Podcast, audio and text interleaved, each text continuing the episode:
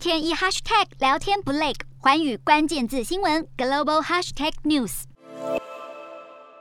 议事厅里掌声热烈。乌克兰总统泽伦斯基究竟说了什么，让比利时国会议员们忍不住起立致敬？比利时安特卫普是全球四大钻石交易市场所在城市之一。泽伦斯基用钻石来做比喻，强调乌克兰的长久和平有多重要。也难怪比利时议员们非常有感。比利时是最早向乌克兰提供国防援助的国家之一，战火延烧后又一口气收容三万个乌克兰难民，这两项行动也让泽伦斯基感念不已。不过，也不是每一个乌克兰人都无条件热爱自己国家。泽伦斯基稍早宣布开除了两个高级安全官员，因为他们是国家的叛徒。这两名叛徒究竟做了什么？后续会有怎么样的惩罚？泽伦斯基并没有说明。作为战争时期的总统，泽伦斯基的确如他自己所说，暂时没空分神对付叛徒。